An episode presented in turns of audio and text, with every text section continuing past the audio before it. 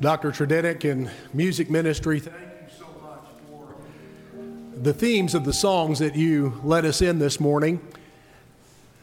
That was excellent help and preparation for what, for many, is one of the most horrifying texts in all the Bible. Our text this morning is Mark chapter 3, beginning in verse number 20. And the subject is blasphemy of the Holy Spirit. There are some who have feared they have committed this sin. Some have stated that adultery is the blasphemy of the Holy Spirit, some divorce, some blasphemy in general towards God or Christ. Some say it means rejecting Christ as Savior or being angry with God. One member of the stewardship committees asked me to try to convince everyone that failure to give or give to the Act 22 project is, and I couldn't do that. I want to ask and answer two questions this morning about blasphemy of the Holy Spirit. One is a past tense question, and the second is a present tense question. One, what did it mean? Before we ever seek to discover what a Bible verse means to us, or a text means to us today, it's best to ask the question what did it mean then to the author or the speaker and the first recipients? And then we move on to the second question what does it mean to me? Because what it means to me today is governed by what it meant at first. And so the question, what does it mean to me today, is always a second question and not a first question. First question is, what did it mean then? I want you to notice in verse 20, a movement. Jesus started a movement in verse 20, or really in his coming. In verse 20, we find that movement. Then the multitude came together again so that they could not so much as eat bread. The scribes had labored for years and had no affection. Jesus shows up and in a few months has wild affection. And that pained many of the religious leaders. This was a movement that the scribes could only envy. And so that's what we have here in verse 20 as a movement, and that's the broad context. This elicited accusations. And I want you to notice two accusations one in verse 21 and one in verse 22. But when his own people, could be translated when his own family, heard about this, they went out to lay hold of him, for they said he's out of his mind. His family looked, Jesus' family looked at him who was the Logos, the rationale, the reason, the most pure and intelligent mind of all, and they said, That's crazy. And that's the capacity of the human heart and mind. And it only grows worse in verse number 22. The scribes or the biblical scholars of the day, or better, the religious scholars of the day, wasn't much Bible to much of what they said at all but they came down from Jerusalem, usually indicating a delegation to investigate, and they said, He has Beelzebub. He's possessed by the leader and ruler of all the demons. And by the ruler of demons, he cast out demons. In other words, these religious scholars were able to look at the supreme good and say it is the supreme evil.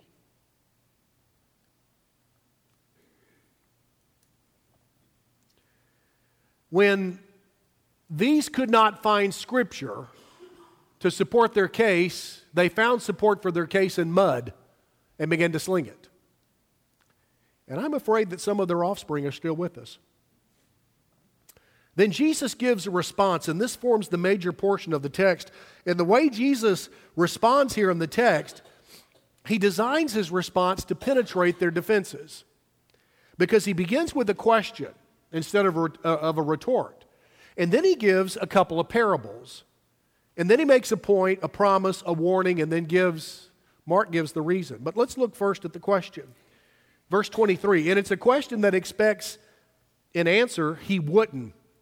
So he called them to himself and said to them in parables, How can Satan cast out Satan? Why in the world would he ever do that? Why would Satan act against his own self interest? Well, he wouldn't. And so it is irrational and unreasonable to conclude that Jesus is casting out demons by the power of the devil, or that he's possessed of a devil. And then he tells two parables to illustrate his point uh, one in verse um, 24 and another in verse 25, then verse 27. Actually, three parables. He says here in verse 24 if a kingdom is divided against itself, that kingdom cannot stand. A nation, when it's at war with itself and is enduring a civil war, is not only vulnerable from within, but it's vulnerable from without. So, why would Satan ever destroy his own kingdom? Why would Satan launch a civil war when everyone in his kingdom is unified against Christ? And then another parable in verse 25. If a house is divided against it itself, that house cannot stand. Now, that could be the family members in a home. If they're divided against themselves, they can't stand. But if an actual physical building is somehow divided against itself, physically it will collapse. But then he goes on in verse 27, he gives another parable here. He says here, No one can enter a strong man's house and plunder his goods unless he first binds the strong man, then he will plunder his house. Now, this is a remarkable image of Christ's own ministry. Jesus is saying that if an owner of a house is rather strong, no one's breaking into his house and no one is plundering his goods unless they first take care of that strong homeowner. No one's doing that at all whatsoever. In other words, you've got to bind the owner of the home before you rob him. And Jesus has said, I have come to rob the house of Satan. And I've come in and I have bound him. I'm not empowered by him. I'm not helped by him. I am actually intentionally, forcefully opposing him. That's why I just cast out demons. And then I plunder his goods. Well, here's his point in verse 26. And if Satan is risen up against himself and is divided, he cannot stand but has an end. Well, that makes entirely good sense because what is taking place here in Jesus' ministry is an invasion of the kingdom of darkness. And Jesus has sounded the red alert, or they've sounded the red alert because he's there, and he's tearing up the place. He's not in cooperation, in legion with the devil, he is actually against him. In other words, it's profoundly irrational to accuse Christ of evil because he's overthrowing it, he's not advancing it. And then Jesus gets into a promise before he gives a warning. Look at verse 28, some of the sweetest words ever uttered. Assuredly, I say to you, all sins will be forgiven the sons of men, and whatever blasphemies they may utter. Imagine that. Let your mind go through history, even your own. Let your mind go through every scandal. Let your mind go through every horrific act. Let your mind go through every abominable act in human history. And verse 28 applies.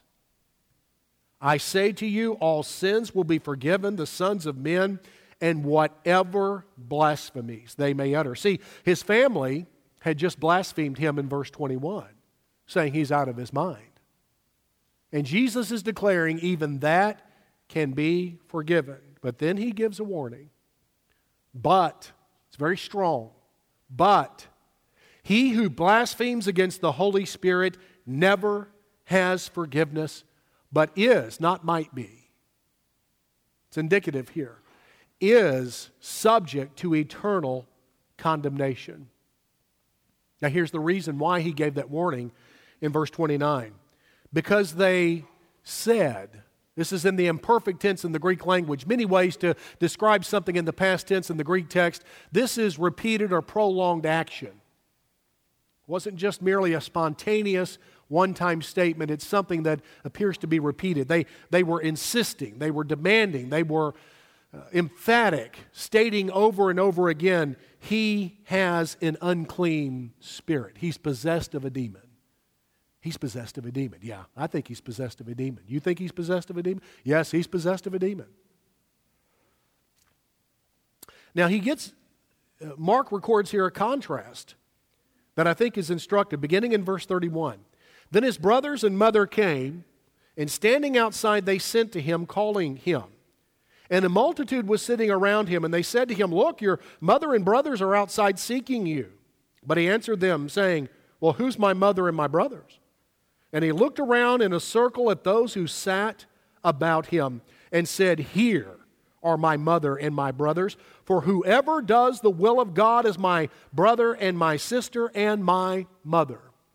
Not necessarily the religious scholar, not those who merely quote religious platitudes, not those who are attuned to the spirit world, not those who necessarily are willing to take a public stand, as wrong as it may be. Those aren't necessarily my mother, brothers, or sisters, but those who do the will of God. In other words, many of those they thought were in were actually out. Many of those they thought were first were actually last, and those they thought were last were first. Those they thought were out were really in. That's profoundly important as we consider the character and the nature of God, even in our own day. God doesn't always agree with popular sentiment. When the scribes accused Jesus of exorcising or casting out demons by Satan's power, Jesus then warned them of blasphemy of the Holy Spirit. Now, that leads me to my second question What does it mean today? What is blasphemy of the Holy Spirit? Let me mention several things. One, blasphemy of the Holy Spirit is an abominable sin. There are a list of sins in the Old Testament, it's not limitless. It's a limited list, but they're called abominations. And they merited immediate expulsion from the community of Israel and some capital punishment. They were abominations. They were so high handed, so intense, so gross, and reflected such disregard for God, they were called abominations and perversions. That is what we must say about blasphemy of the Holy Spirit. I want to make it real clear this morning. Christ guards the dignity and glory of the Holy Spirit. Because he even says here, and Matthew records in Matthew 12, blasphemies against me, like my family just did in verse 21, can be forgiven, but not the blasphemy against the third member of the Trinity. Now, this is shocking and stunning to some people.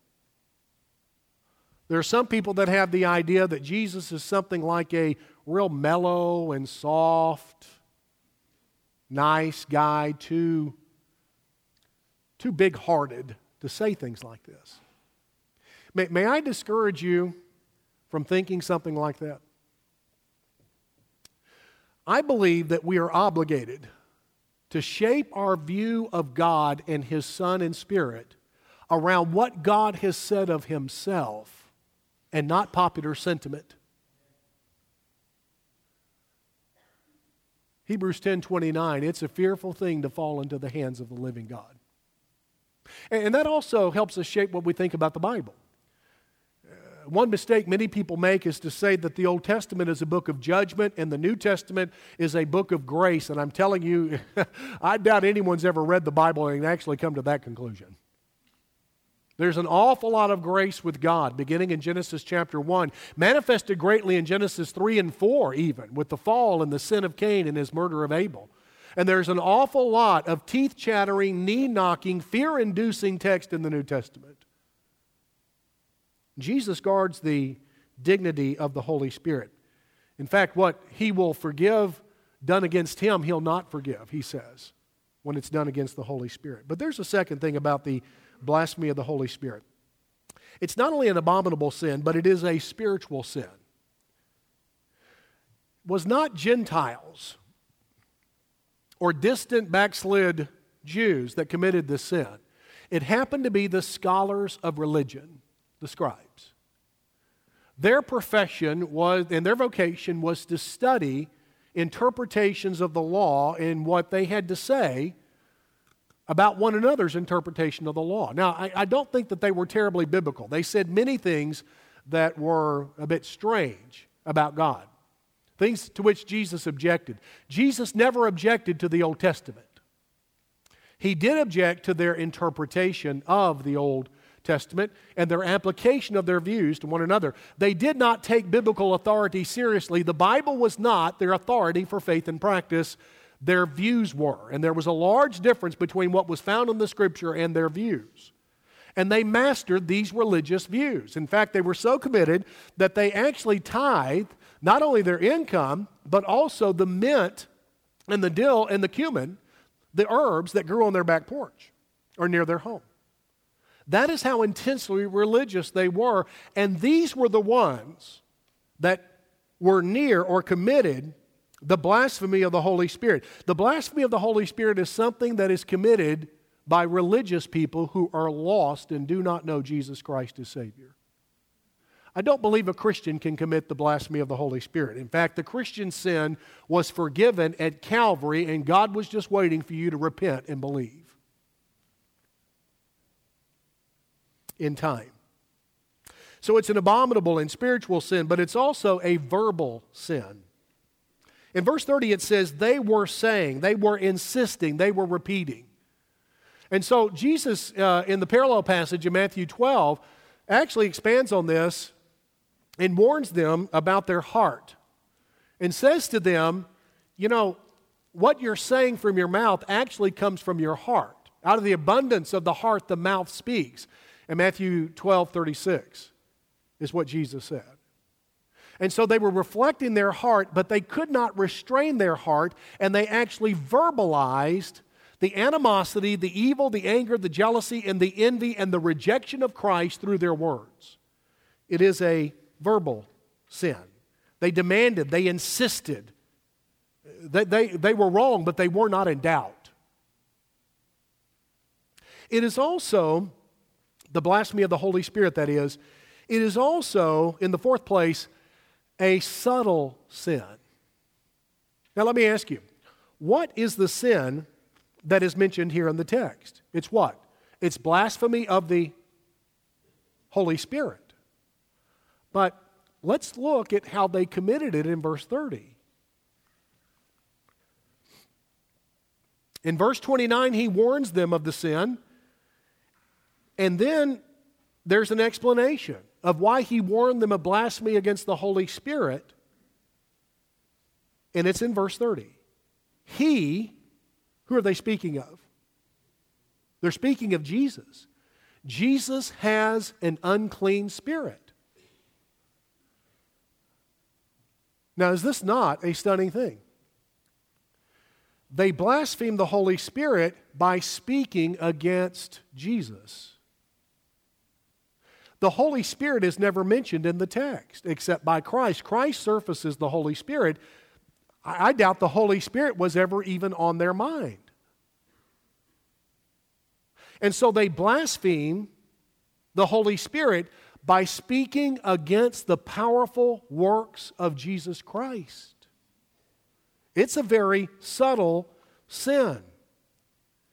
They attacked Jesus' work by calling his work evil, saying the source and the nature of his work is evil. Without ever mentioning the Holy Spirit, then, they commit blasphemy against the Holy Spirit. Now, you may be wondering, have I ever committed blasphemy of the Holy Spirit? Is it ever committed? Let me ask you a few questions. First, are you a follower of Jesus Christ? If you're a follower of Christ, you've been saved, you've repented and believed the gospel. God, before the foundation of the world, planned to cancel your sins in Christ when He died on the cross. And a marvelous mystery happened at the cross because God is timeless, everything happens, happens in the present tense for God. I will have to take time later to unpack that. At the cross, at the cross, God decided to forgive your sin. In history, you, re- you received that if you're a believer in Christ. What a marvelous thing. And so, if in time in history you feel like you've gotten close to this, if you're a follower of Christ, you've not committed it. But the lost person is the only one who can commit this.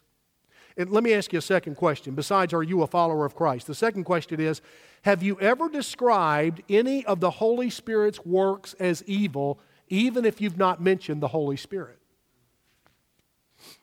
Have you ever done that?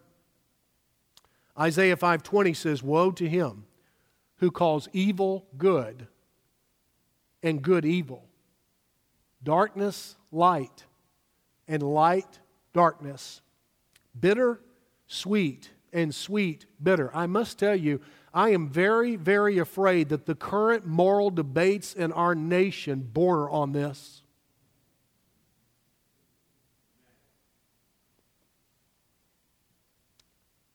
I sure hope I'm wrong. But if you don't know Christ, I wouldn't take my chances.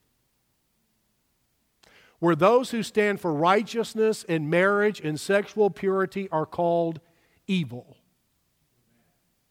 And those who advance it are celebrated and applauded. That worries me. So let me define blasphemy of the Holy Spirit. Blasphemy of the Holy Spirit is a sin of the heart and mouth in which a non Christian rejects Christ's works by naming them evil. Let's expand this a little bit. What might this look like today? Well, that leads me to another question. What then are the works of the Holy Spirit? What works does the Holy Spirit do on behalf of Jesus Christ in our world today? What works? Well, one would be a work that defeats the devil and evil. A second thing would be the conversion experience. Mocking a lost person, a non Christian, mocking the Holy Spirit's work in conversion and ridiculing the one that has received the converting power of Christ might be frightfully close to this. And then another work of the Holy Spirit is holiness and purity. Ridiculing someone because, a lost person ridiculing someone because of their godly standards. Then the fruit of the Holy Spirit. The Holy Spirit produces fruit of love, joy, peace, patience, kindness, goodness, faithfulness, meekness, and self control. Calling that evil. And then the Bible is the work of the Holy Spirit. I understand what I'm saying when I say that. And it hurts to say that. And then the Holy Spirit's leadership. The Holy Spirit leads someone to do something, and that is labeled evil. Friends, I, I have to tell you, I, I, I, emotionally, I don't know how to handle this. And I'm having to work hard to contain mine at this moment, but I am afraid that this sin is committed far more often than what we know.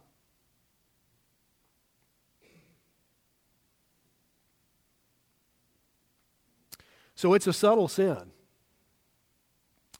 There's a fifth way to describe it, and it just gets worse. And I can't take the sharp edges off of this. But it's a terminal sin. Verse 29 he who blasphemes the whole, against the Holy Spirit never has forgiveness, but is subject to eternal condemnation. You know, we have a couple of examples of that in the Bible. There's Pharaoh. He hardened his heart in chapter 8 against Moses and Aaron and their word, and thereby hardens his heart against the God of Israel. He does this beginning in chapter 8. God anticipated it back in Exodus chapter 4. He does this in Exodus chapter 8, and by Exodus chapter 9, God is hardening his heart. God cuts him off, and there's no hope for repentance. Esau, Hebrews 12, 15 through 17 says as well, that Esau sought to repent and sought to repent with tears and was denied. God cut him off. I'm not sure I can explain all of that. What I can explain is that it is a frightful thing to blaspheme the Holy Spirit. To call the work of Jesus Christ in this day that's empowered by the Holy Spirit anything less than blessed it is better to repent and believe the gospel.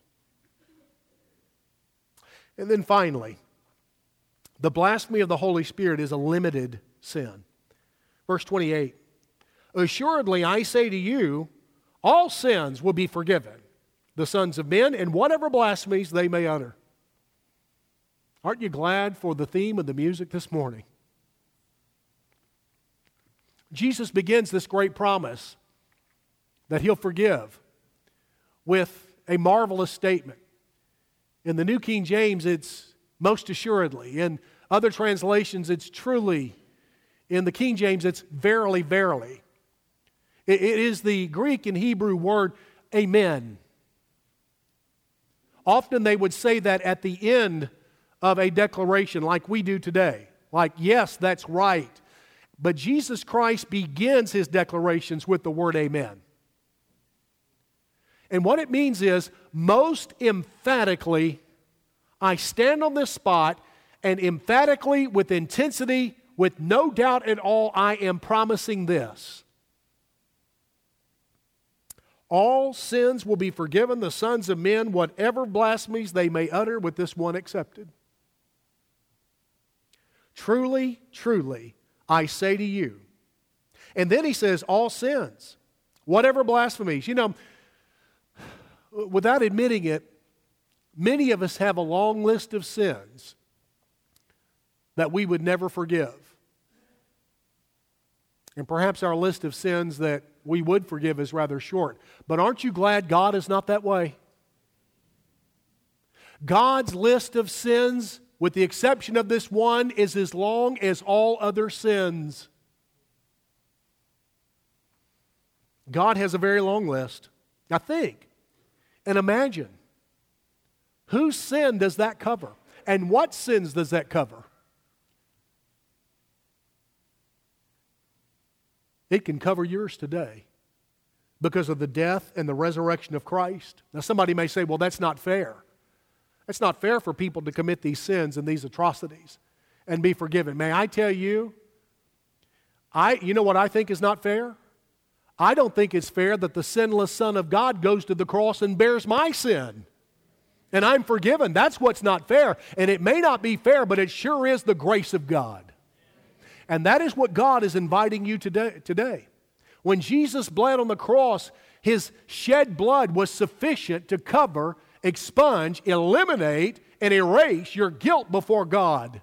And the way to receive that is to repent and believe the gospel. Jesus says, most assuredly and emphatically, I can forgive you today. So let me ask you are you in a place today where you can admit that you've broken the law of God, well, there's hope for you.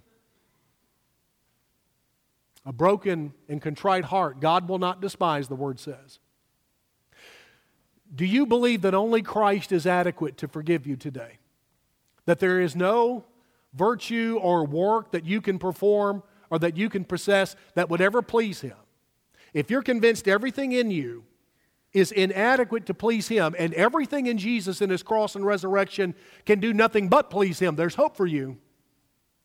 Do you trust Him enough to call on His name, give your life to Him, and give yourself to Him and ask for His forgiveness? If you do, there's hope. Now, here's what we're going to do this morning we're going to sing a lovely song, and we're going to stand. I'll pray in just a moment, and then we'll stand and sing. And when we do, our staff will be here in the front. We want to ask you to come meet one of them and let you know, let them know, or one of them know of your need. There's no magic in walking down the aisle. This is just a convenient opportunity while the Spirit of God is working with your heart and touching you for you to come. And I want to tell you, the people that surround you, they've come. And thousands have come. And through the ages, millions have come, and there's not one that's ever regretted coming to Jesus. The only regret that we have is that we didn't come sooner. And that's it, that's all. And He wants you to come. He invites you to come. He shed His blood enough to come. And His promise is most assuredly and emphatically, I say to you, all sins will be forgiven the sons of men, and whatever blasphemies they may utter. So you can come to the throne today, the throne of Christ, boldly to receive mercy and grace to help in a time of need. The price is paid. Jesus is calling you to come. Would you quickly stand with me, please, and let me pray? and then we'll sing. Blessed God, we thank you how deep, how wide, and how high your love. Your mercy extends above the clouds, and your grace is as high as the heavens. And God, I want to pray today that because you have such love and mercy and grace, please help my friends today to repent and believe. Help others unite with Beach Haven to meet your power in the baptistry, to surrender to ministry or missionary service. Whatever the spiritual need may be today, would you please work by the power of the Holy Spirit? And dear God, we won't blaspheme His work. We'll praise your name for it. Would you make that happen now? In Jesus' name we pray. Amen. You come. Come.